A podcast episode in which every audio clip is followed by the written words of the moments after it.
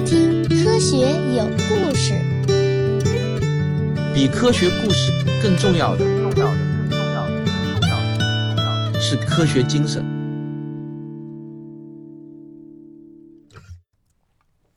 一九五三年一月，在美国宾夕法尼亚州的赫西庄园，有着广袤的田野、恢宏的建筑，空气中还带着巧克力的香甜。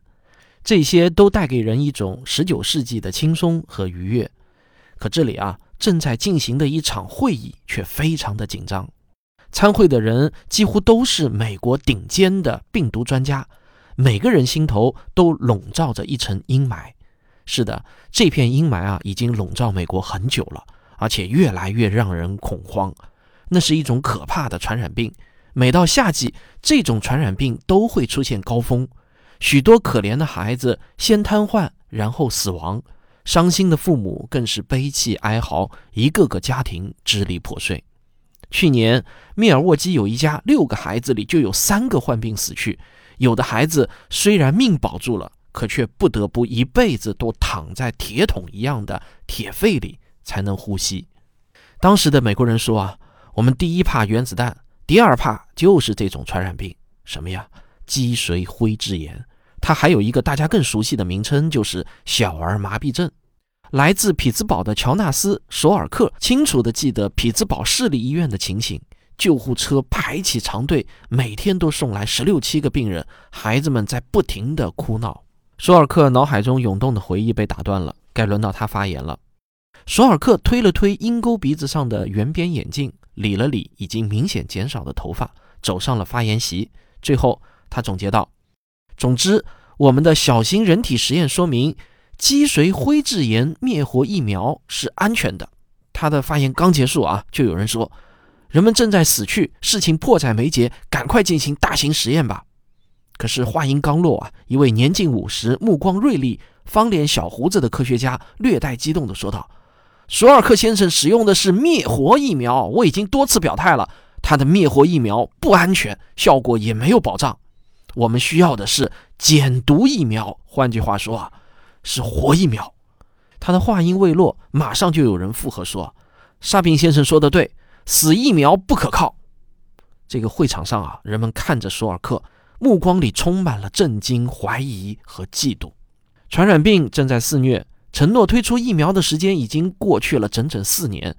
想要知道这场争论因何而起？为什么当时有人认为灭活疫苗反而不如减毒疫苗安全可靠呢？那这些概念又是怎么回事儿？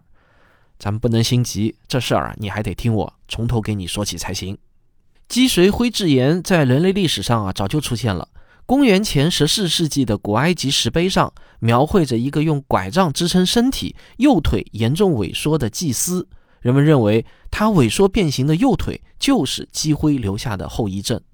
可从古埃及之后，人类对积灰的记忆有一大段空白，一直到1788年，英国医生迈克尔·安德伍德才第一次描述了它的特点，称它为下肢衰弱症。后来啊，德国医生海涅和瑞典医生梅丁也都描述过它的具体特点，提出它可能是一种传染病。所以到二十世纪初，又有人称它为海涅梅丁氏病。可老百姓最熟悉的还是小儿麻痹症这个名字，因为这种病的受害者主要呢就是儿童。现在我们已经知道，鸡灰是一种病毒引起的传染病，人类是鸡灰病毒唯一的天然宿主。病毒通过消化道进入人体，潜伏期有五到三十五天，发病的时候啊，可以有发热、呕吐、头痛等不少症状。如果病毒侵入了中枢神经，会在脊髓运动神经细胞里增殖，引起细胞坏死，这就会造成脊灰最典型、最有名的症状——神经麻痹，留下肢体瘫痪的后遗症。有时候，瘫痪甚至会在感染后二十五到三十五年才发生，病情严重的患者会死亡，而脊髓灰质炎至今都无法治愈。虽然呢，这个积灰存在已经很久了，可真正显示出破坏力呢，却是要到最近的一百多年。十九世纪后半叶，欧美多次出现积灰疫情；二十世纪初，积灰更是反复肆虐，而成人患者、瘫痪者也是越来越多。人们发现，积灰呢是随着工业发展和城市化开始流行起来的。在这之前，那都只是小范围的发病。那这又是为什么呢？原来啊，感染鸡灰病毒的人，百分之九十以上呢都是无症状感染者，他们很难被发现隔离。随着交流的增多，城市的扩大，鸡灰也就传开了。也有人认为，以往人类一出生就接触到鸡灰病毒，刚出生的婴儿携带着母亲的抗体，所以不容易发病。接触病毒后，自身呢也会产生免疫力。可随着卫生条件改善，接触鸡灰病毒的时间变晚了，这时孩子的身体里啊已经没有母亲的抗体了，自己也没有产生免疫力，所以反而容易发病。这个感染后一旦发病，患者的体验有时候会非常的恐怖。比如说啊，美国前总统富兰克林·罗斯福就是一位鸡灰患者，他就讲述过他一生难忘的经历。那是在一九二一年的八月，罗斯福当时呢已经三十九岁了，是当时的一颗政治新星。那天啊，罗斯福参加了一个童子军活动，虽然已经很累了，可还是如约和家人一起出海。后来呢，还和孩子玩了一场越野比赛，最后从芬迪湾冰冷的海水里游回别墅。因为是夏季啊，他穿着湿衣服就开始读报。就在这个时候，罗斯福突然感到左腿出现了一阵钻心的疼痛，肌肉开始了可怕的颤抖。疼痛和颤抖的同时，还伴随着一种麻木感。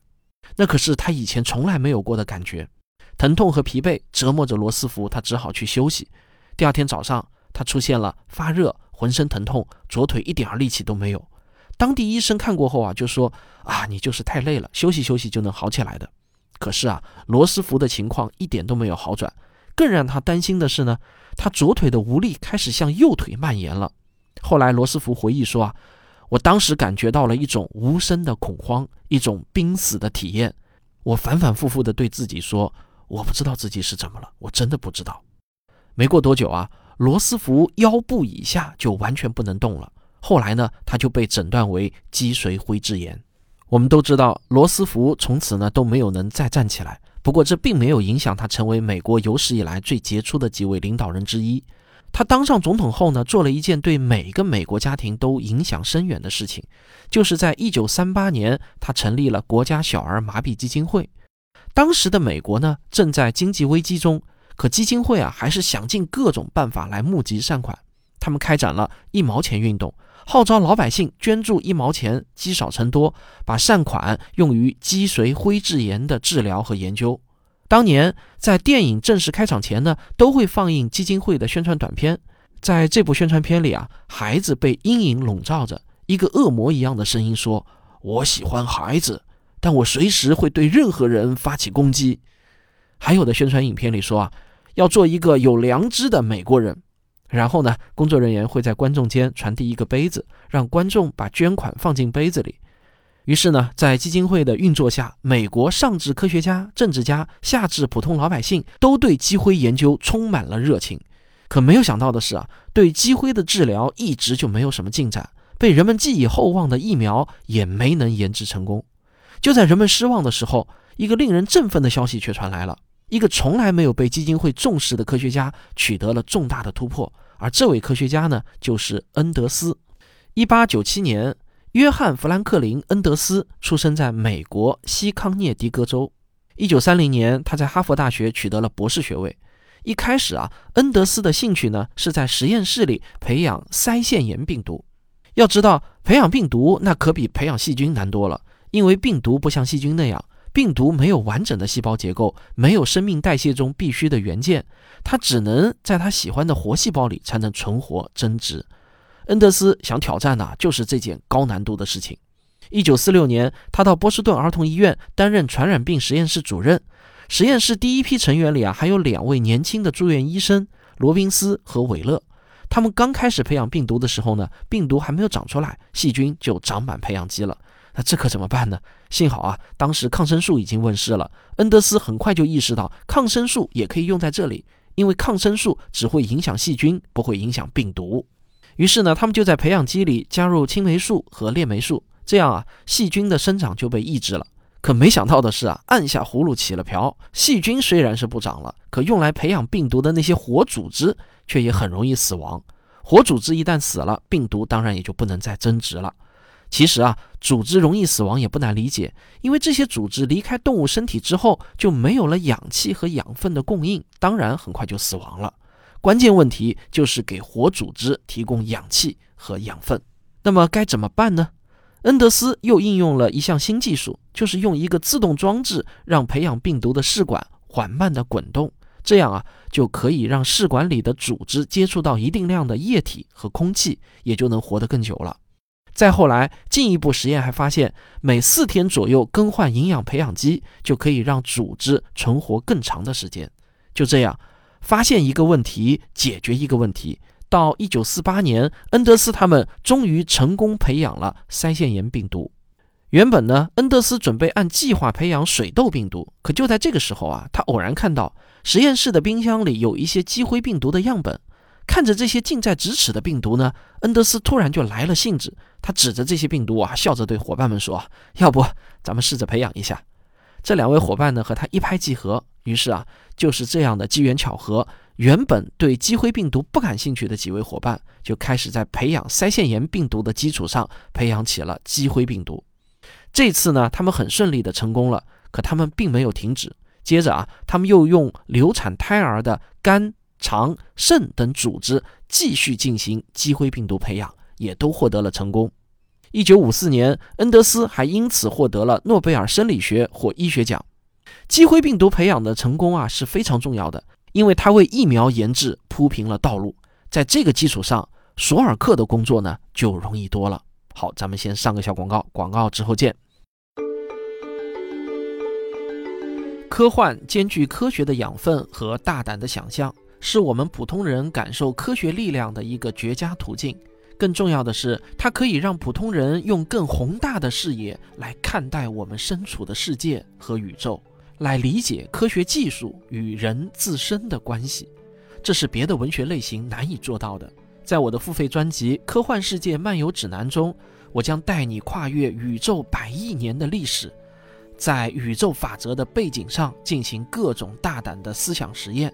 一起探讨著名的哲学三问，这一切描写并非天马行空的幻想，而是在科学视角下的合理想象，折射出人类理性的光辉。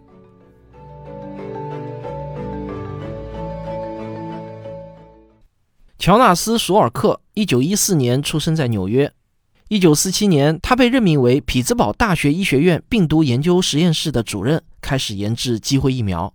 其实，在这之前也有疫苗问世，但存在很多问题，并没有投入使用。当时的疫苗呢，主要分成两种，一种是比较传统的减毒疫苗，还有一种啊是刚刚兴起的灭活疫苗。二零二零年，为了对付新冠病毒，科学家们又研制成功了最新的 RNA 疫苗啊。它当然这是题外话，这里呢我就不岔开讲了。我们主要呢是来说一下减毒疫苗和灭活疫苗的区别。这个减毒疫苗啊，实质上呢就是毒性减弱的病毒。这是人类最早研制成功的一种疫苗。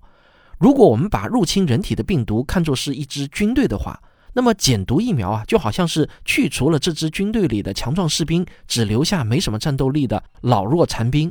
进入人体后呢，他们会和人体的免疫系统发生一场并不激烈的战斗，而人体的免疫系统经过了这次战斗，就会记住这些入侵者，形成对病毒的免疫力。这个灭活疫苗呢，就是把病毒中的遗传物质给去除，只留下蛋白质外壳。这相当于呢是给病毒做了绝育手术。被阉割了的病毒啊，虽然失去了遗传能力，但我们的免疫系统还是能认得出这种病毒，也会产生相应的免疫力。这两种疫苗比较的话呢，灭活疫苗因为病毒已经失去活性，所以相对来说呢，应该会更安全一点。而减毒疫苗啊，其实依然是活的病毒，所以呢，它的安全性会差一些。但是呢，它的优点是啊，人体产生的免疫力会更好一些。至少当时呢是这样的。这个雄心勃勃的索尔克啊，首先要搞清楚的就是鸡灰病毒究竟有几种。这个过程不但繁琐，而且费用高的惊人，因为实验动物是价格昂贵的猴子。实验中要用各地的鸡灰病毒让猴子先感染，然后观察猴子的情况，最后确定病毒类型。好在呢，索尔克得到了基金会的大力支持，资金和人员都很充足。当时人们形容索尔克的实验室啊，就像一个巨大的工厂。在大约一万七千只猴子做出牺牲之后，索尔克终于确认了鸡灰病毒有三种。那下一步呢，就是要让每种病毒都有稳定的供应源。这时候，恩德斯的成就呢，就发挥了巨大的作用。一只猴子的肾脏就能生产六千剂疫苗。一九五一年底，索尔克的灭活疫苗在猴子身上取得成功。为了证明疫苗是安全的，索尔克不仅自己使用了疫苗，还给他的妻子和孩子都注射了疫苗。这个举动在今天看来啊，或许难以接受。可大家别忘了，这件事情呢是发生在六十年前，我们也不能用今天的价值伦理观念去衡量当时的科学家。一九五二年，就在索尔克准备开展大型人体实验的时候，美国爆发了有史以来最严重的鸡灰疫情，大约五万七千人患病，两万一千人瘫痪，三千多人死亡。我想大家应该都看过电影《阿甘正传》啊。在电影里呢，少年的阿甘啊是带着腿哭的。其实呢，这暗示了当年美国媒体所说的“脊髓灰质炎时代”。就是在这样的情形下，小儿麻痹症基金会在赫西庄园召开会议，讨论索尔克灭活疫苗的大范围使用。可是支持索尔克的人呢是屈指可数，因为当时的主流观点啊还是支持要用传统的减毒疫苗。就连德高望重的恩德斯都说啊，索尔克已经做得很棒了。但不要急着扩大试验规模，因为这样做很可能危及整个项目。反对最激烈的呢，大概就是萨宾了。他甚至称索尔克是厨房化学家。萨宾的这个资格也很老啊，他早在1941年，当索尔克还是一名实习医生的时候，萨宾就证实了积灰是通过粪口传播的。在召开赫希会议讨论索尔克疫苗的前两年，也就是1951年，萨宾也得到了基金会的支持，正在研究减毒疫苗。听到这里呢，你可能会有一个疑惑啊，因为从原理上来说，不是灭活疫苗的安全性更高吗？可为什么当时人们对索尔克疫苗的安全性有那么多的怀疑呢？原来啊，索尔克疫苗采用了毒性最强的马奥尼病毒株，人们非常怀疑这个病毒啊是不是能够被彻底的灭活。同时呢，索尔克又使用了矿物油作为佐剂，疫苗中还含有猴子的肾脏组织，人们也非常担心这些东西注入人体会产生什么不良影响。反对的声音虽然很多，可是传统的减毒疫苗看上去呢还是遥遥无期，而基金会又急着需要成果。当初在募资的时候啊，他们可是许诺要征服机会的，但这么多年来呢，却一直没有进展。为了取得更多的支持啊，索尔克和基金会开始联系媒体。没多久啊，《时代周刊》就刊登了索尔克的专题报道和照片。看到这条报道啊，萨宾立刻写信警告索尔克，在科学期刊上发表成果之前就公开发布消息，这还是第一次。萨宾的意思是啊，索尔克的研究没有接受过同行评议。不过呢，在老百姓心里啊，他却是一颗冉冉升起的救世新星。一九五三年三月二十六日晚上，索尔克通过广播向全美国做了十五分钟的演讲，题目是《科学家的自白》。索尔克介绍了积灰研究的大致情况，请公众再给他一点时间。疫苗现在还不能大范围的使用。他还说啊，他的研究很快会在美国医学会杂志上发表，接受同行评议。后来，索尔克回忆，当时感觉呢，就像是在驱赶一群野马，同时自己也在被鞭子抽打。不久之后，美国国立卫生研究院也表明了态度，要求索尔克进一步完善方案，改进疫苗可能存在的隐患。在双方都做出了让步后啊，一九五四年大型实验终于开始了。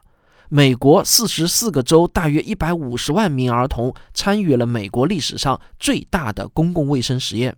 一九五五年四月，基金会向媒体宣布，实验结论认为索尔克疫苗是安全有效的。这下啊，全美国兴奋到了极点。如果说积灰是伏地魔的话，那索尔克就成了哈利波特。报纸立刻就开始宣传啊，脊髓灰质炎被征服。哥伦比亚、华纳兄弟、二十世纪福克斯这几家公司呢，都争着要改编索尔克的故事拍电影。美国总统艾森豪威尔在白宫接见了索尔克的全家，家长们都告诉孩子啊，要做索尔克那样的英雄。索尔克的声望更是达到了顶峰。哪知就在这个时候。一个猝不及防的坏消息却突然传来。一九五五年四月二十四日，人们还沉浸在成功的喜悦中。美国公共卫生局接到报告，一个孩子接种疫苗后左臂瘫痪。更不幸的是啊，三天后这个孩子去世了。紧接着呢，越来越多接种疫苗后的孩子发病。这些孩子呢，都是接种疫苗的那只手臂瘫痪。很明显啊，这个病情和疫苗有关。于是工卫局就对疫苗紧急叫停。后来查明，二百零四个接种疫苗的孩子感染了鸡灰，大部分出现了严重的瘫痪，有十一个孩子不幸死亡。这些出事的孩子接种的都是卡特实验室生产的疫苗，于是人们就认为啊，可能是生产中灭活环节出了问题，疫苗里有活病毒，导致那些可怜的孩子发病了。换句话说，索尔克的疫苗本身呢是安全的，但是呢是在生产环节出了问题。卡特疫苗事件之后啊，人们在疫苗生产环节呢加入了很多道安全措施。尽管后来再也没有类似的安全事故，可美国公众对疫苗的信心还是受到了很大的影响。这样一来，就给了一直反对索尔克的萨宾一个好机会。萨宾认为，减毒疫苗通过口服接种进入人体的途径更接近鸡灰的天然感染。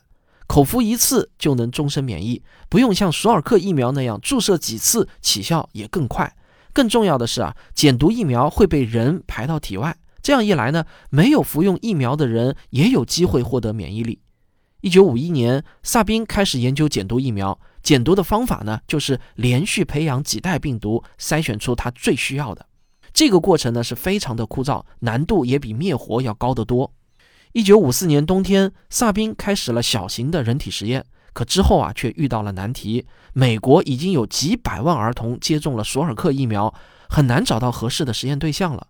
正当萨宾一筹莫展的时候，苏联科学家米哈伊尔·丘马可夫在一九五六年访美，萨宾立刻向他介绍了减毒疫苗。在双方的共同努力下，一九五九到一九六零年，他们完成了人类历史上最大的一次公共卫生实验。苏联有大约一千万名儿童接种了萨宾疫苗。